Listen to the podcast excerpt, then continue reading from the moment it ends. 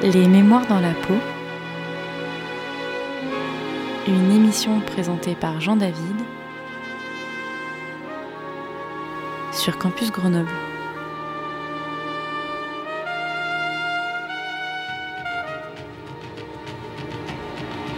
Bonsoir à toutes et tous. Aujourd'hui, j'ai le plaisir d'accueillir de nouveau Marie Powells, que nous avions accueillie déjà le mois dernier.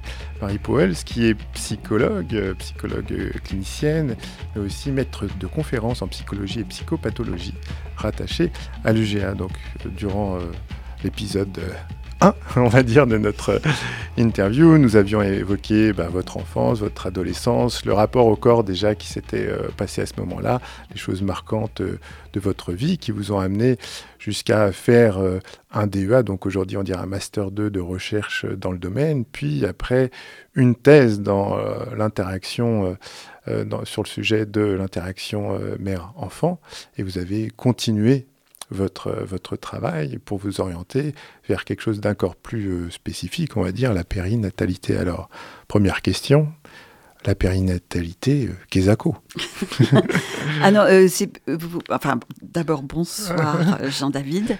Et vous voulez parler de périnatalité ou de néonatologie Ah, bah, des, deux, Dites-nous, précisez. Alors, le, domaine des interactions précoces, bah, c'est là, ça fait partie de la périnatalité, dont une branche concerne bah, ces enfants qui naissent euh, très précocement à la suite euh, d'une grossesse euh, pathologique ou d'un accident de parcours de la grossesse qui fait que ils vont naître avant terme. Oui. Sachant que voire même très avant terme.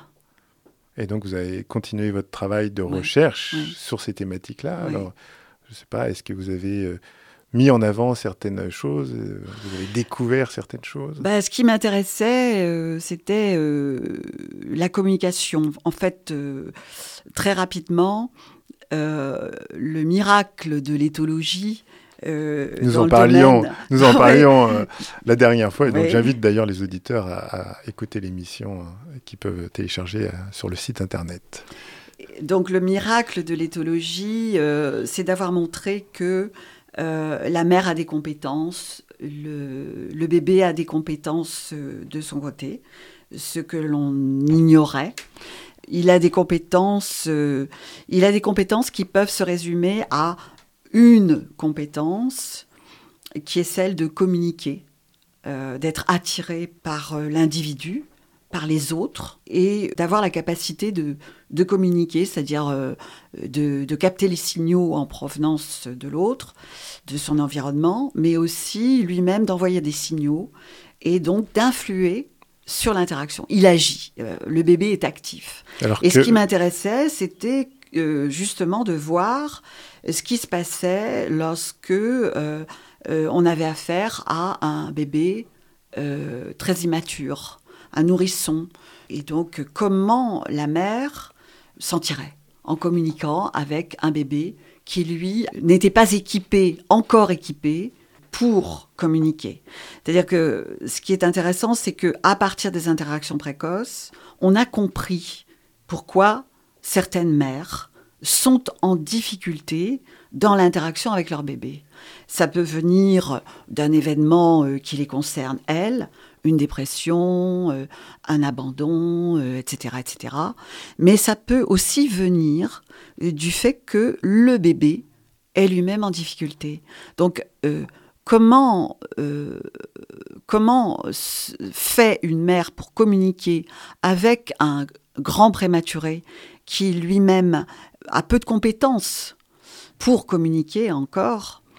Donc c'était l'objet de mon intérêt. Parce qu'il faut bien peut-être signaler pour, pour les auditeurs que au début, enfin il y a quelques décennies, on pensait que l'enfant était complètement passif et que c'était euh, la mère qui devait, enfin en tout cas les parents qui devaient solliciter les enfants euh, pour que en fait ils s'éveillent, on va dire. Et on s'est rendu compte, notamment par cette méthodologie euh, anthropologique que vous avez mentionnée, qu'en enregistrant donc les, les interactions, en, même au ralenti, Mm. on observait que l'enfant était aussi initiateur de l'interaction, et notamment grâce au regard. Oui, et puis il est acteur. Il est aussi actif que la mère, euh, que l'adulte, je dirais, puisqu'il communique avec euh, un adulte dans la mesure où euh, l'adulte a envie d'entrer en communication avec lui. Si l'enfant n'est pas sollicité, à l'inverse, si, si lui, il sollicite les adultes, enfin des figures mmh. d'attachement, des, des, caregivers, des, des, donneurs de soins, je me rappelle plus de la traduction, s'il sollicite et qu'il n'a pas de, de, réponse, alors c'est l'hospitalisme oui, enfin, c'est un, un malaise. On a, on a, fait, euh, on a fait beaucoup d'expériences dans ce domaine, notamment euh, Tronic à Boston, qui a montré que euh, l'enfant recherche activement le contact avec l'adulte, et notamment la mère, et que si elle. c'est le, le l'expérience du, visage figé de la mère, si la mère d'un seul coup se fige devant lui et ne répond plus à, ne, s'engage plus dans l'interaction, euh, l'enfant euh, tente de la ressolliciter, euh, tente de, de, recapter son attention et dans la mesure où elle ne réagit pas, ça va jusqu'au malaise. Il y a des enfants qui régurgitent et qui se détournent de l'adulte parce que c'est insupportable.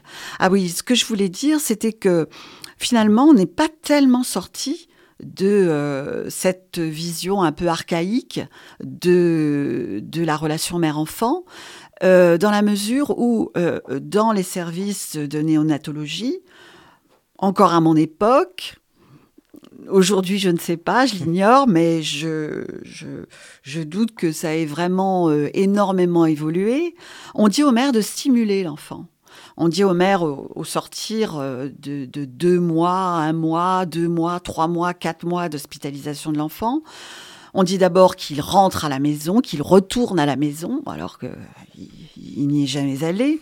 Et puis, euh, on, demande, enfin, on conseille de manière euh, insistante, on, insiste sur le fait que ces bébés, pour évoluer, pour euh, aller bien, pour progresser sur le plan neurologique, euh, vont devoir être stimulés.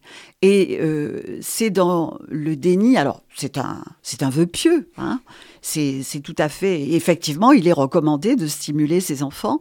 Néanmoins, c'est dans le déni du fait que la mère doit communiquer en l'absence de... Enfin, l'enfant est présent, mais euh, il n'est pas encore un interlocuteur. Alors qu'un nouveau-né à terme, lui, l'est. C'est un véritable interlocuteur pour euh, l'adulte, alors que l'enfant prématuré qui a des déficiences sur le plan neurologique, il rattrapera.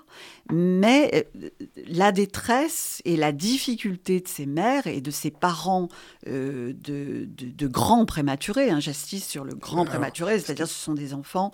Est-ce que c'est 37 semaines un enfant à terme? Oui, et donc là, on est, euh, on est souvent autour des 24, 25, 26 semaines avec des bébés qui font euh, moins de 1500 grammes, voire aujourd'hui, on réanime des bébés de 400 grammes.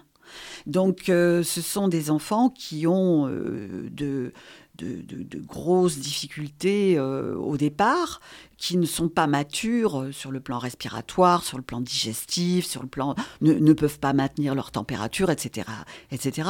Et donc quand ils partent, ils ont atteint les 2000 grammes. Quand ils sortent du service, ils ont atteint les 2000 grammes et puis ils peuvent téter, maintenir leur température, digérer du lait, etc. Mais euh, ce sont des enfants qui euh, nés trop tôt ont, pris un certain retard, ils ont un retard à rattraper, et ce retard mais les mères en difficulté. Ce ne sont pas encore des bébés qui s'inscrivent dans l'interaction. Un exemple très important, un bébé à, euh, à terme euh, manifeste des états d'éveil différents euh, dans la journée.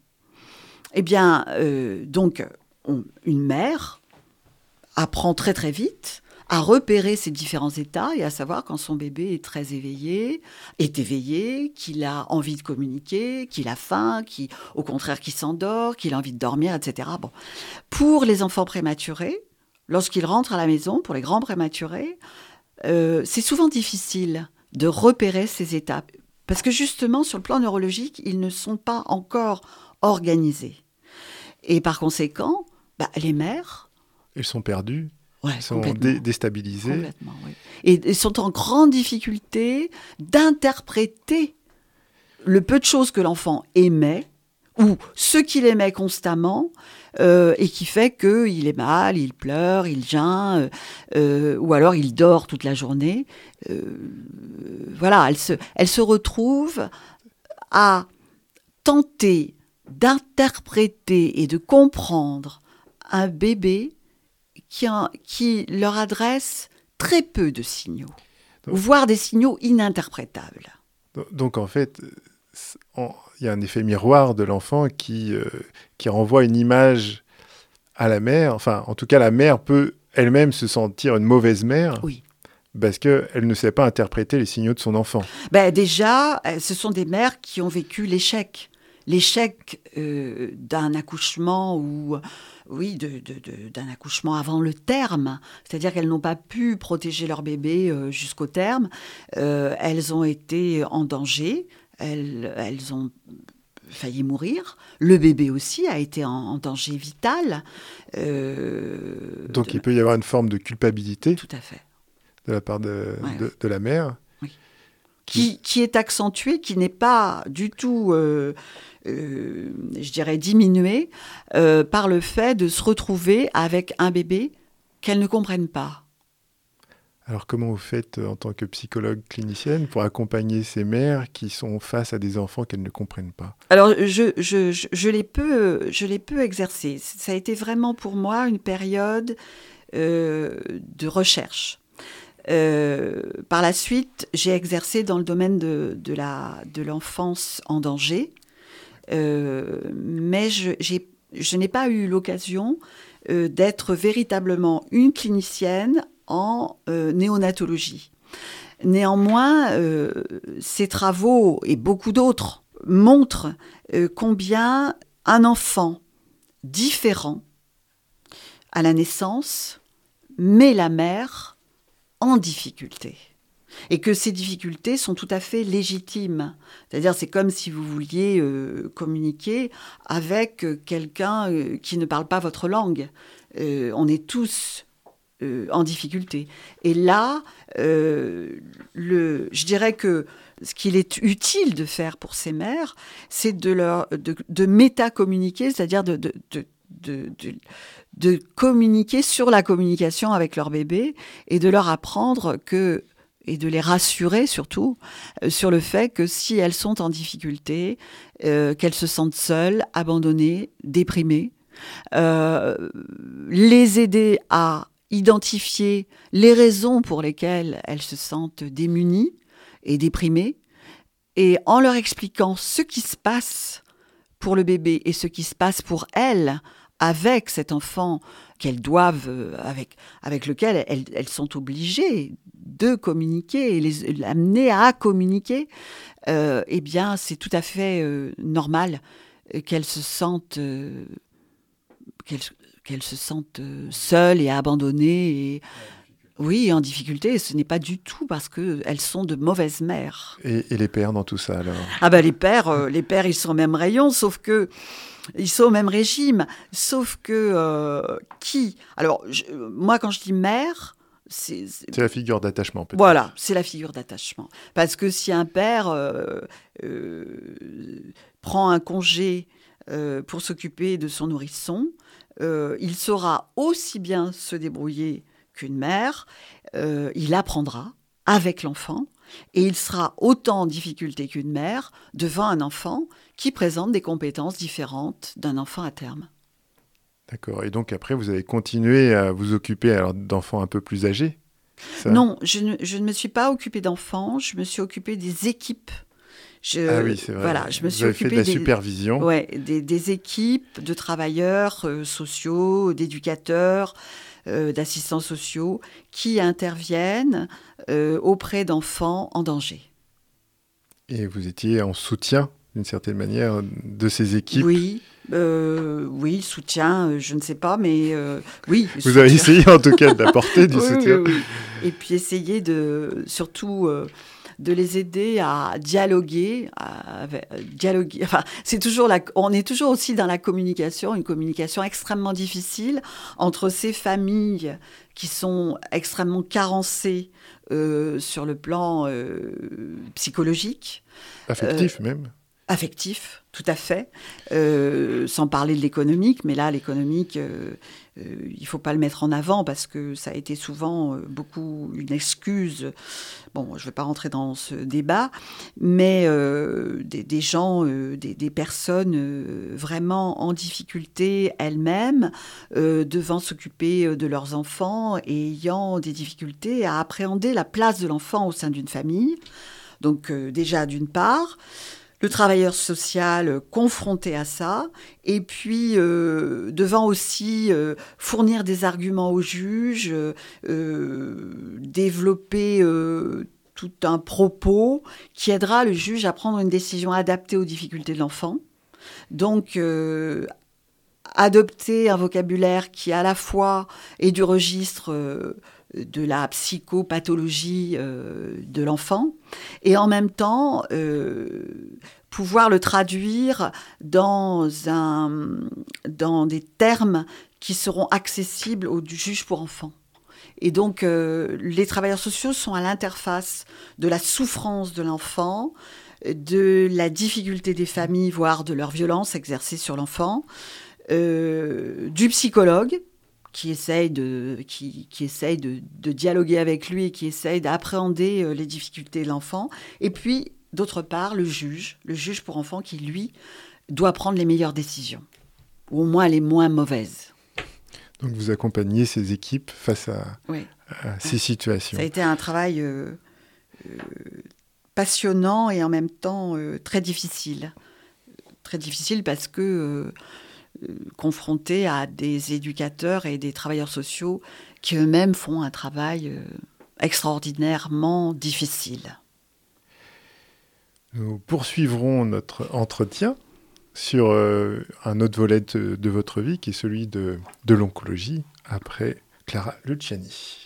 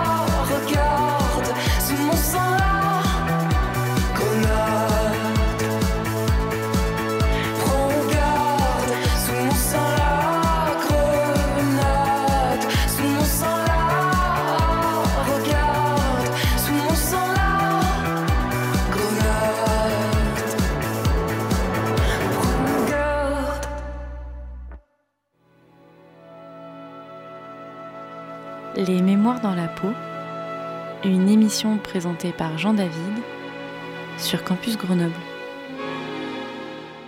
Nous sommes de retour avec Marie Powells, euh, psychologue clinicienne et aussi universitaire, maître de conférence, rattachée à l'UGA. Et nous abordons le volet de l'oncologie, c'est-à-dire la science du cancer dans, lequel, euh, dans laquelle vous avez euh, travaillé. Est-ce que vous soulevez dans votre, dans votre travail, c'est que on va dire qu'il y a des étapes habituelles d'une maladie, c'est-à-dire que dans une maladie perçue, d'abord le sujet éprouve des symptômes, mm. il va consulter un médecin, puis après le médecin pose un diagnostic, il prescrit des traitements, puis les symptômes, euh, espérons-le, disparaissent après un certain délai et le sujet recouvre la santé ou tout ou partie. Mm. Donc ça, c'est le, on va dire le, cas habituel et historique, j'allais dire, de, la médecine, mm. ce qui aussi donne du sens au, au, patient, puisque finalement, il est malade, il veut aller mieux, donc il va voir le médecin, donc il voit son évolution et il réussit à la, à la situer à situer sa maladie et, faire sens. Et vous parlez, vous, dans vos travaux, d'une maladie non perçue, qui est euh, suite à un dépistage. Donc on peut imaginer, vu que vous travaillez euh, dans les, euh, par rapport au cancer du, sein, par exemple, donc la personne, la, patiente, enfin qui n'est pas encore patiente, suit les consignes de dépistage. C'est une bonne personne, on va dire. Elle se dit je fais les choses correctement. Elle va euh, se faire dépister. Et là, que se passe-t-il? Quand j'ai abordé, enfin, quand j'étais embauchée en, oncologie, parce que j'étais chercheur, euh, surtout parce que j'étais chercheur, euh, parce que la personne qui m'a embauchée, Alain Brémond, à l'époque, voulait un, psychologue qui fasse de la recherche avec lui. et j'ai eu la chance donc, euh, de, le rencontrer, de travailler avec lui pendant de nombreuses années. En fait, euh, moi j'étais euh, plutôt... j'étais heureuse, mais en même temps, j'abandonnais tout le champ de la périnatalité. J'avais, j'avais l'impression d'abandonner, enfin j'avais l'impression, c'était une, réalité, j'abandonnais le champ de la périnatalité, tout le travail que j'avais fait sur les interactions précoces, ben voilà, il fallait que je reparte euh, à zéro. Et en fait, des années plus tard, je me suis rendu compte euh, que j'avais continué à chercher sur la même chose, c'est-à-dire l'incapacité à communiquer. Alors, en, en périnatalité et surtout en néonatologie, c'était l'incapacité à communiquer avec un enfant qui n'a pas encore les compétences. Et puis, euh, plus tard, euh, quand je suis arrivée en oncologie, euh, j'ai été frappée par des femmes, des patientes que j'allais voir, puisque j'étais clinicienne dans ce service. J'allais les voir et au décours d'un entretien, euh, j'entendais des, phrases du style je suis pas malade, j'ai jamais été malade, voilà, on, m'a enlevé un sein, mais euh, on m'a dit que j'avais un cancer, mais, mais qu'est-ce qui me le prouve? Euh, J'ai même une patiente qui m'a dit on a mis mon sein dans la poubelle, mais maintenant, euh, je ne peux, pas, je peux pas vérifier que j'avais bien un cancer, etc. Donc, euh, à force d'entendre ce genre de propos, qui me paraissait euh, tout à fait étonnant et paradoxal, j'ai réfléchi et j'ai entamé, bon voilà, des recherches. J'ai recommencé à, à, réfléchir sur ce qui pouvait amener les patientes à tenir de tels propos, parce que j'ai jamais pensé que mes patientes étaient euh, perdaient la raison. Euh, qu'elles étaient psychotiques et qu'elles s'inscrivaient dans un déni euh, de la maladie, qu'elles étaient clivées, etc. Je me suis dit peut-être que c'est les circonstances qui font que nous, on les amène à avoir, à être en difficulté par rapport à ce cancer. Et donc, euh, petit à petit, progressivement, au fil des années, euh, on s'est aperçu que euh, le dépistage, comme Didier Picard, Sicard, pardon, comme Didier Sicard en avait parlé lui-même, clinicien, la technologie euh, va venir s'interposer entre le sujet et son corps. J'ai même euh, un extrait de, lui et que vous, que vous citez dans mmh. votre HDR, mmh. votre mmh. habilitation à diriger des recherches, et vous dites en introduction, des, vous reportez des, propos de Didier euh, Sicard et vous dites L'imagerie est extraordinaire pour suivre l'évolution d'un traitement antitumoral ou détecter l'apparition d'un cancer, découvrir une tuberculose, une maladie viscérale, etc. Elle est évidemment nécessaire et ce serait absurde de s'en passer. Mais il faut garder en mémoire le fait qu'elle ne fournit pas autre chose qu'une image.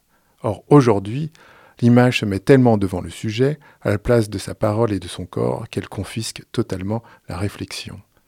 Oui, alors euh, j'ai découvert euh, ces propos puisque c'était à l'occasion de la, publication de son livre et j'ai découvert euh, ces propos en même temps que moi-même, je venais de rédiger mon HDR sur ce thème. C'est-à-dire, et là, et là c'est tout le, c'est le fil rouge entre les grands prématurés, la périnatalité, l'interaction précoce, c'est-à-dire la communication entre la mère et le bébé qui va s'articuler entre leurs compétences mutuelles et les signaux qu'ils vont échanger. Et euh, de l'autre, l'oncologie où le patient dépisté euh, est privé de symptômes. Donc, comme vous le disiez tout à l'heure, euh, la médecine s'est construite à partir du symptôme que le patient ressentait et qu'il euh, livrait, dont il informait le médecin. À partir de l'analyse du médecin et de l'élaboration du diagnostic, tout à coup, le symptôme prenait un sens. Il devenait signifiant alors je confonds signifiant, signifié maintenant, mais en tout cas, euh, il y a le passage, voilà, du, signifié au signifiant ou, l'inverse. Mais quoi qu'il en soit, euh, le, patient, à partir de cet éprouvé euh, dans son corps, avait la capacité, d'abord, d'être en alerte, de se mobiliser pour consulter, pour chercher de l'aide. Ouais, pour, pour demander de l'aide, tout à fait. Et pour aussi donc entendre un médecin qui va lui répondre. Tout à fait. Tout à fait. Il est, il est, euh, il est apte à écouter puisque il, il, cherche le sens, il cherche ce qui se passe et il est inquiet. Alors que le dépistage, alors il ne s'agit pas du tout de faire euh, le, le, procès du dépistage puisqu'il a permis euh, de résorber euh, euh, la mortalité dans le domaine du cancer du col, mais aussi dans le cancer du sein, etc. etc. Donc il n'est pas du tout question de le remettre en cause. il faut même dire aux auditeurs et aux auditrices que plus tôt on découvre, et plus il y a de chances de guérison. Donc, Absolument, absolument. C'est un fait aujourd'hui. Le dépistage permet de guérir le cancer. Euh, et si nous pouvions euh, faire du dépistage pour tous les cancers, euh, on serait moins en difficulté, on aurait un taux de mortalité qui serait beaucoup moins important. Alors, donc au-delà, moi, ce qui m'intéressait, c'était de comprendre à travers le dépistage ce qui se passait pour le patient, qui faisait que il était en difficulté d'appréhender la réalité de ce qui se passait dans son corps. Et vous notez d'ailleurs, toujours dans votre HDR, il y a un questionnement qui interpelle l'homme face à la technologie, dans ce qu'elle renvoie de plus intime, dans ce qu'elle a de plus intrusif, devrions-nous dire, puisqu'elle s'interpose entre le sujet et la perception et la représentation qu'il a de son être, et par conséquent influence profondément l'interaction qu'il entretient avec son corps. Oui. Là, euh, c'est plus les signaux du bébé qui manquent, c'est les signaux du corps. Je pars de l'hypothèse, parce que ce n'est qu'une hypothèse, euh, on ne peut pas le généraliser à tous les patients qui sont dépistés. Néanmoins, je maintiens cette hypothèse, mais ce n'est qu'une hypothèse, j'insiste, euh, qui, euh, qui, qui, interroge la capacité de l'individu à s'approprier une expérience extrêmement traumatisante, avoir de la chimiothérapie, euh, ça laisse des traces irréversibles et des traces euh, psychiques irréversibles. Euh, faire l'expérience du cancer, c'est une expérience extrême qui confronte l'être humain à l'angoisse de sa propre mort. Et tout cela à partir non pas d'un symptôme qui nous inquiète, mais d'un dépistage systématique qui convoque l'individu, qui euh, euh, fait un examen, quel qu'il soit, même biologique.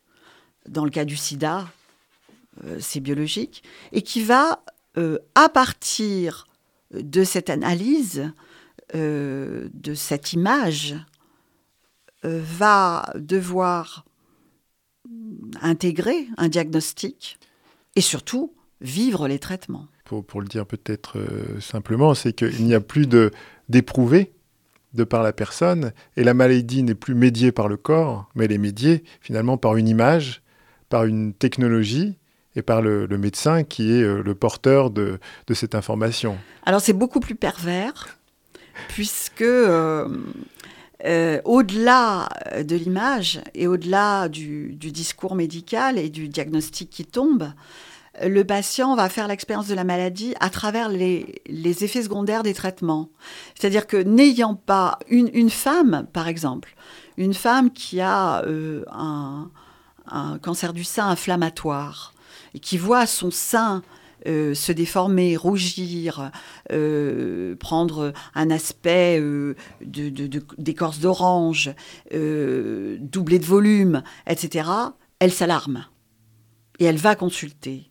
Et elle appréhende le traitement comme quelque chose... De salvateur. Oui, tout à fait. Et en plus de ça, il l'est, puisque sous l'effet de la chimio, la plupart du temps, euh, quand elle est réceptive à cette chimio, quand les cellules cancéreuses sont sensibles à la chimio, la tumeur va régresser et le sein va redevenir comme il était auparavant, ce qui est extraordinaire. Et donc là, le patient bénéficie euh, véritablement, il fait l'expérience du bénéfice des traitements contre la maladie qui l'angoissait. Alors que dans le dépistage, ça ne se passe pas du tout comme ça. Le patient est atteint de manière théorique, externe, et il va néanmoins devoir en passer par les traitements, voire parfois par la mastectomie, selon la, disposition du cancer et selon, selon l'aspect du cancer, son aspect physique dans le sein, et ne vivra par conséquent que les effets secondaires du traitement, la mutilation, euh, euh, les effets secondaires de la radiothérapie, de la chimiothérapie. Et donc, ce que vous dites, c'est que les personnes tombent malades des traitements. D'une certaine manière. c'est comme ça que c'est perçu par, les patients. Ils le perçoivent comme ça. Et surtout, surtout, c'est d'autant plus pervers que ça se poursuit. C'est-à-dire que euh, dans l'après-coup des traitements, euh, ce qui est le plus gênant dans le cancer du sein, euh, c'est la récidive. Un cancer du sein ne tue pas. Il ne va euh, compromettre la vie et la survie du patient que dans la mesure où il va métastaser un autre organe. Il va coloniser un autre organe. Et donc, la récidive, eh bien, c'est le point d'interrogation. donc, le temps passe, plusieurs années peuvent passer. Et euh, quand vous avez fait l'expérience de symptômes d'une maladie, par exemple la grippe, bah, quand elle revient, vous êtes tout de suite alerté. Et euh, le cancer, je pense, est d'autant plus euh, persécuteur. il est toujours persécuteur parce que on, sait qu'il peut revenir et seuls les examens vont pouvoir rassurer le patient.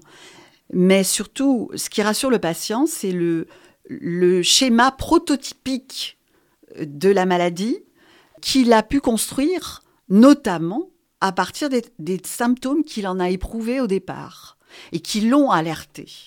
Or, dans le dépistage, eh bien, euh, le patient n'a pas le temps, et Dieu merci, c'est un bénéfice d'en éprouver les symptômes, ce qui par la suite peut le mettre en difficulté euh, par rapport à la tolérance au traitement, euh, à l'expérience des traitements, qui est difficile à vivre, mais aussi par rapport à la question qui va le poursuivre pendant des années, dans certains cancers, euh, de, la, de la possible, de la menace de la récidive. donc en fait, on passe d'une maladie qui devrait être vécue si on, si on avait un schéma habituel avec le symptôme, se faire traiter, euh, véritablement incorporée, dans le sens où elle est vécue corporellement, à une maladie finalement qui est abstraite en tout cas au, début, et puisque la personne n'aura pas de, symptômes, elle n'aura pas de, signes avant-coureurs, et donc elle, va rester comme ça un petit peu en suspens, et ça renvoie à la confiance que la personne peut aussi donner aux technologies et aux médecins qui vont lui annoncer, vous ne sentez rien, mais nous on sait pour vous. Oui, vous ne savez pas, vous ne savez pas, vous l'ignorez, votre corps l'ignore. le symptôme, c'est le signe qui dérange qui dérange euh, sur le plan somatique, physiologique, euh, mais aussi sur le plan euh, psychique, intellectuel, ça inquiète. Et l'inquiétude, c'est comme la douleur, l'angoisse, c'est comme la douleur, ça alerte le sujet et ça le met dans une position de recherche de solutions et puis d'acceptation de la solution, qui peut parfois être coûteuse, comme c'est le cas dans les traitements du cancer. Alors, est-ce que c'est pour ça que une fois que les personnes ont été traitées, on va dire, euh, suite à ce genre de situation, elles, euh, elles deviennent aussi peut-être hypochondriaques puisque c'est ça que vous avez aussi noté, pas, systématiquement, mais... Oui, il n'y a pas que ces... Enfin, je pense qu'il y a une... Euh, oui, il faut... Puis, Puisque la personne ne peut pas faire confiance à son corps... Tout à fait. Enfin, euh, elle estime qu'elle ne peut plus faire confiance à son corps puisque son corps ne lui a pas signifié qu'elle était malade. Donc euh, après, elle se dit, puis-je lui faire confiance? Oui, et puis en plus de ça, c'est une euh, pathologie dont on appréhende difficilement l'étiologie. Pour certains cancers, on connaît l'étiologie, l'origine, les causes, mais pour le cancer du sein, on l'ignore sauf dans les cas euh, d'origine génétique, c'est-à-dire transmission euh, génétique, euh, transmission familiale d'une mutation. donc, oui, c'est paradoxal pour les patients, mais je voudrais dire surtout que je ne voudrais pas généraliser. C'est-à-dire que, par exemple, l'épisode hypochondriaque des patients euh, concerne aussi bien les patients qui ont été dépistés que les autres. C'est-à-dire que pendant les traitements, c'est comme si les patients étaient sous cloche et euh, protégés. C'est plus ou moins bien vécu, mais n'empêche que c'est une période où les patients ne se posent pas encore la question de la récidive. D'autant plus qu'ils, souvent ils l'ignorent, puisqu'ils vont la prendre au contact des autres patients qui eux-mêmes ont récidivé tout le monde se fréquente en oncologie. Hein, dans un service d'oncologie, euh, c'est le service où on fait la chimiothérapie. Pardon? Les patients finissent par se connaître. oui. et par repérer euh, la récidive. Euh, et donc par apprendre que l'on peut récidiver. Et puis maintenant, on en parle beaucoup plus dans les médias. les patients sont beaucoup plus au fait de l'évolution d'un cancer. Et euh, ils vont commencer à s'inquiéter de, cette possible euh, retour, de ce possible retour de la maladie après les traitements. Et donc le retour à la vie normale, à la réinsertion, retrouver son travail, retrouver une vie normale, etc., c'est compliqué.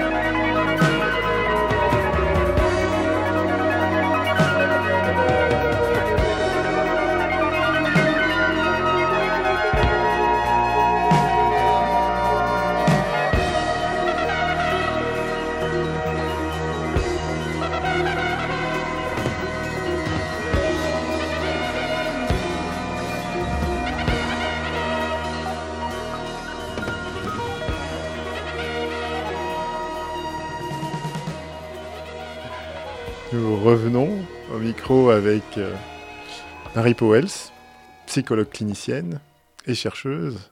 Et justement, en quoi votre travail de chercheur, euh, chercheuse, je ne sais pas comment on dit, euh, les deux. Les deux, oui, en fait. Je dis, je dis ça non pas pour moi, parce que je dirais que chercheuse, mais il y en a qui vont dire tête chercheuse. Ah, moi, j'ai toujours dit chercheur. voilà, c'est ça. Comme j'ai une amie euh, qui est maître de conférence, elle n'aime pas qu'on dise maîtresse de conférence. Ah ouais, non, c'était pas, pas très élégant. donc, c'est pour ça. Euh, donc, vous nous avez parlé de votre travail de, de recherche, de euh, des théories, on va dire, en tout cas des de hypothèses. Réflexion, ouais, de, réflexion. De réflexion que vous avez clinique, je préfère. Euh, de, oui, par rapport à, votre euh, clinique. Et, donc, si on revient très concrètement à, votre pratique, en quoi elle a changé suite à ces réflexions? C'est les patients qui nous apprennent. on n'a pas des idées géniales, fulgurantes. On... Moi, j'écoutais les patients D'abord, je, n'y connaissais rien au départ. Hein. je ne connaissais pas du tout ce que c'était que. Enfin, je, connaissais le cancer du sein. Euh, mais euh, j'ignorais euh, l'oncologie et sa pratique. Et ce sont les patientes qui m'ont amené à élaborer une réflexion sur pourquoi elles, elles avaient l'air perdues. Pourquoi ça semblait si paradoxal Pourquoi elles semblaient clivées avec une maladie d'un côté et leur vie de l'autre. Pourquoi euh, cet événement euh, était si compliqué à appréhender et à s'approprier?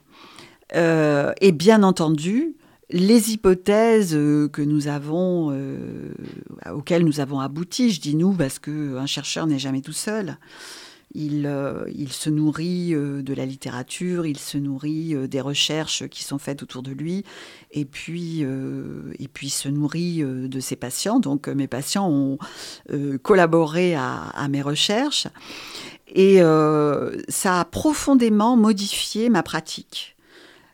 Puisque ben, j'ai développé ce que je, disais tout à l'heure à propos euh, du bébé prématuré et des difficultés des mères à communiquer avec leur enfant prématuré.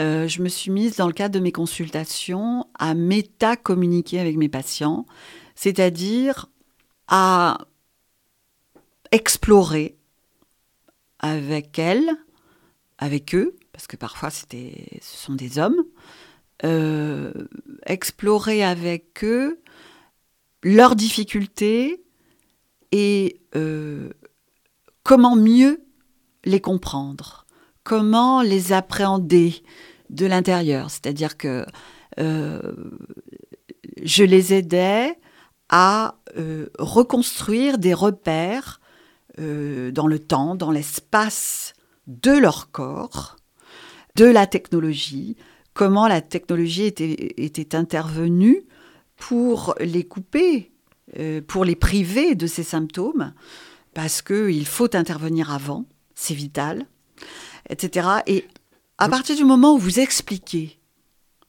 au patient les raisons pour lesquelles il est euh, en difficulté de comprendre, en difficulté de s'approprier, euh, eh bien vous les voyez évoluer comprendre eux-mêmes. C'est-à-dire, en fait, j'ai fait un travail euh, d'information, de compréhension du processus de la médecine du 21e siècle, c'est-à-dire la manière dont nous intervenons aujourd'hui, alors qu'autrefois, alors que euh, il y a encore euh, bah, jusqu'à la moitié du, 19, du 20e siècle, pardon, on appréhendait la maladie à partir du symptôme, et aujourd'hui, on utilise la technologie. Euh, euh, et si on pouvait l'utiliser encore plus, on le ferait. Ça me fait penser à un livre que vous appréciez beaucoup, L'œuvre noire de mm. Marguerite Yourcenar, mm. dont je, vais lire un, extrait, où justement il met en, en lumière ces finalement ces deux aspects qui sont celui du médecin et du chercheur, puisqu'elle dit chaque nuit passée, donc elle parle de, Zénon, euh, le, héros de, du, livre. du livre, qui est quoi, alchimiste, médecin, scientifique, euh, chercheur. chercheur Il dissèque les, les cadavres alors que c'est interdit au prix de sa vie. Chaque nuit, passer au chevet d'un kidam malade me replaçait en face de questions laissées sans réponse. La douleur et ses fins, la bénignité de la nature ou son indifférence, et si l'âme survit au naufrage du corps Les explications analogiques qui m'avaient jadis paru élucider les secrets de l'univers me semblaient pulluler à leur tour de nouvelles possibilités d'erreur en ce qu'elles tendent à prêter à cette obscure nature ce plan préétabli que d'autres prêtent à Dieu. Je ne dis pas que je doutais, douter est différent. Je poursuivais l'investigation jusqu'au point où chaque notion ployait dans mes mains comme un ressort confus. Dès que je grimpais à l'échelle d'une hypothèse, je sentais se casser sous mon poids l'indispensable si. Il y a vraiment cet écho entre, on va dire, la praticienne que, vous étiez, la, psychologue qui était au chevet des patients et toutes les hypothèses aussi qu'on essaye de faire, qu'on essaye d'élaborer. Et là, en l'occurrence, que vous aviez aussi élaboré et que vous essayiez aussi de transmettre à vos patients en faisant de la, méta-communication, euh, en expliquant... Euh, ce qu'il en était. Oui, ce, qu'il c'est-à-dire euh, expliquer aux patients comment la technologie avait modifié leur relation à leur propre corps. Et c'est ce qui m'a, moi, c'est ce qui a guidé. Euh, ça a été le fil rouge de toutes mes recherches, mais euh, ça a été complètement euh, imbriqué, complètement articulé avec ma pratique clinique. C'est-à-dire que autant en néonatologie, quand je rencontrais, parce que bon, j'étais tout le temps au contact des patientes, euh, et, plus tard euh, en oncologie où j'étais réellement euh, dans une posture de, clinicienne et de, psychologue, de psycho-oncologue, j'ai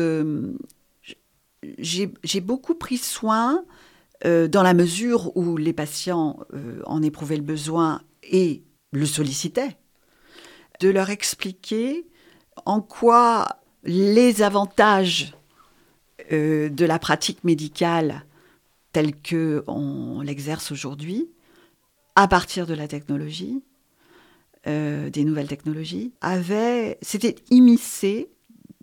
dans la communication avec leur propre corps, dans, dans, dans leur... C'est la médiation euh, oui. de, de, la santé via la technologie. Oui.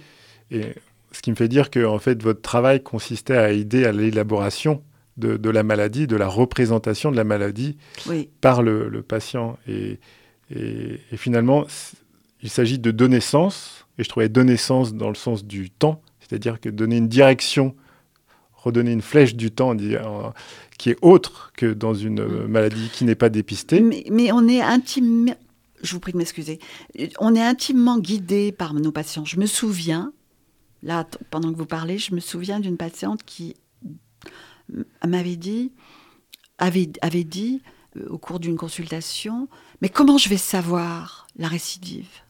Comment ça se passe? Et euh, cette réflexion, moi, je l'ai entendue comme, mais je n'ai aucun repère. Je ne, je ne connais plus mon corps, cet espace que j'habite, et euh, je n'ai plus ni espace, ni repère dans l'espace, ni repère dans le temps, pour me réapproprier mon histoire et mon avenir. Donc on parle bien de la, flèche du temps, du sens. Oui, de l'anticipation. Dans, ce sens-là, et aussi dans le sens causal aussi. L'élaboration, c'est aussi euh, donner du sens et donner aussi une cause et une conséquence. Donc là aussi, il y a la question de s'approprier une maladie, puisqu'on n'a pas les symptômes, où est la cause? Alors ça, on n'en a pas parlé, euh, on n'a pas prononcé euh, le terme d'anticipation, qui a été un concept euh, autour duquel j'ai beaucoup, beaucoup travaillé. la mère, dans le dialogue avec l'enfant, a besoin de l'anticiper. Elle a besoin de le projeter dans l'avenir et elle anticipe toujours sur ses, compétences. On s'est aperçu que elle avance, elle, elle, a, elle a toujours un pas ou deux ou trois d'avance sur les compétences de son ah, enfant. C'est la zone proximale. Ouais. Et au fur et à mesure que lui progresse, elle progresse elle aussi, elle complexifie ses comportements. Eh bien, euh, dans, dans, le, dans le dépistage et dans dans, je dirais, pas, pas, dans le dépistage, mais dans la vie quotidienne, l'être humain a besoin, enfin, est, est, constamment dans une anticipation de ce qu'il va faire. Euh, c'est le propre du cerveau. Voilà. Nous, on a besoin d'anticiper euh, ce qui va se passer là dans les suites de l'émission, euh, la fin de l'émission, etc., etc. c'est ce qui nous permet de nous adapter à, à, à ce qui se passe, à notre environnement. Or, dans le cancer, dans le dépistage, tout s'arrête. C'est-à-dire que d'un seul coup, à l'énoncé d'un cancer, le temps s'arrête. Le patient est sidéré par, euh, par, cette... par, la nouvelle. Oui. Mais à la fois, il est sidéré, le patient, mais à la fois, des fois dans le déni, puisqu'il n'a aucun symptôme, continue sa vie comme si de rien n'était. Oui, c'est une expérience paradoxale, très folle, où on, on, apprend qu'on est atteint d'un cancer, qui peut être mortel, euh, avec un pronostic vital euh, très lourd, euh, dramatique, et en même temps continuer à vivre et se sentir en pleine forme et aller faire son footing. Donc là, le, et, et, le temps s'arrête. C'est-à-dire que dans la mesure où le patient ne peut pas s'approprier des signaux qui lui permettent de savoir s'il est en bonne santé ou si, au contraire, il est euh, confronté à un problème du corps, eh bien, il ne peut plus rien anticiper. Donc, il ne peut pas avancer. Et ça le laisse en suspens? Oui. Oui, le temps est suspendu, l'espace est suspendu, le temps est suspendu. Euh, le, patient ne peut Alors, comment se réintégrer? On parle d'intégrer, de, de, retourner à une vie normale. Et ça, c'est ce que les, familles ont du mal à comprendre et à appréhender. C'est très douloureux pour les familles de voir un patient qui fait du surplace et qui euh, pleure après le cancer plus qu'il ne pleurait pendant. Mais justement, c'est parce qu'il ne peut plus remonter dans la machine tant puisque il a été, euh, je parle de déprivation sensorielle, il, a été confronté à une expérience de déprivation où ses repères fondamentaux ont été... Euh, bah, qui, sont les, ces repères du ressenti, du ressenti euh, corporel.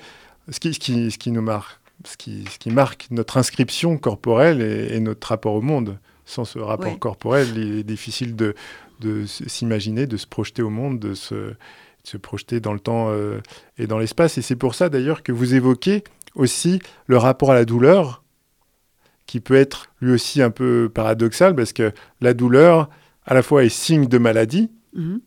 par rapport au traitement, et donc rassurée, en fait. donc la douleur, elle peut être voulue, par certains patients en disant bah, bah, j'ai une douleur, donc en fait j'ai bien de maladie, ça me confirme, alors que c'est les effets secondaires des traitements, ou à l'inverse, certains patients vont dire j'ai de la douleur, donc ça veut dire que les traitements ne fonctionnent pas. Et ah donc, et donc je n'ai pas de et donc je n'ai pas de, maladie. Les patients m'ont beaucoup appris dans ce domaine. C'est-à-dire que euh, d'un seul coup, euh, les, patients sont capables de réinterpréter de manière euh, complètement incohérente les traitements. Moi, j'avais des patientes qui, sous l'effet de la chimiothérapie, me disaient mais c'est le cancer, je, suis malade comme un chien, je vomis, je ne tiens plus debout, j'ai des douleurs neurologiques, etc.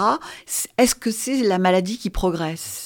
Alors, elle le formulait pas comme ça. Ce qui est terrible, c'est qu'elle n'était même pas capable de le formuler en ces termes, euh, parce que c'était c'est beaucoup trop élaboré. Elles étaient perdues, et c'est moi qui les aidais à euh, arriver à euh, avoir une expression cohérente de ce qu'elles ressentaient et de leur de les amener à avoir une représentation cohérente des traitements et de la maladie. Merci beaucoup pour ce partage. En une phrase, parce que nous arrivons à la fin de cette émission.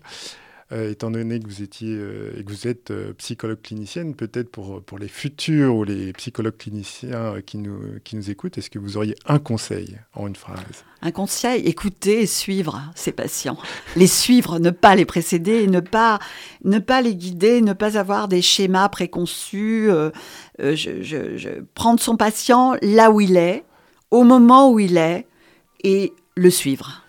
Très bien. Enfin, c'est sur ces, sur ces mots que nous allons nous, nous quitter. Merci beaucoup, euh, Marie Poët. Merci à vous. Merci infiniment. C'était un plaisir de vous accueillir. Donc, vous pouvez retrouver euh, cette émission sur euh, le site internet de l'émission, Les Mémoires dans la peau. merci à Claire-Lie pour la pour l'aide à la préparation et puis aussi Hubert à la technique. Alors nous vous disons à dans un mois et d'ici là, portez-vous bien.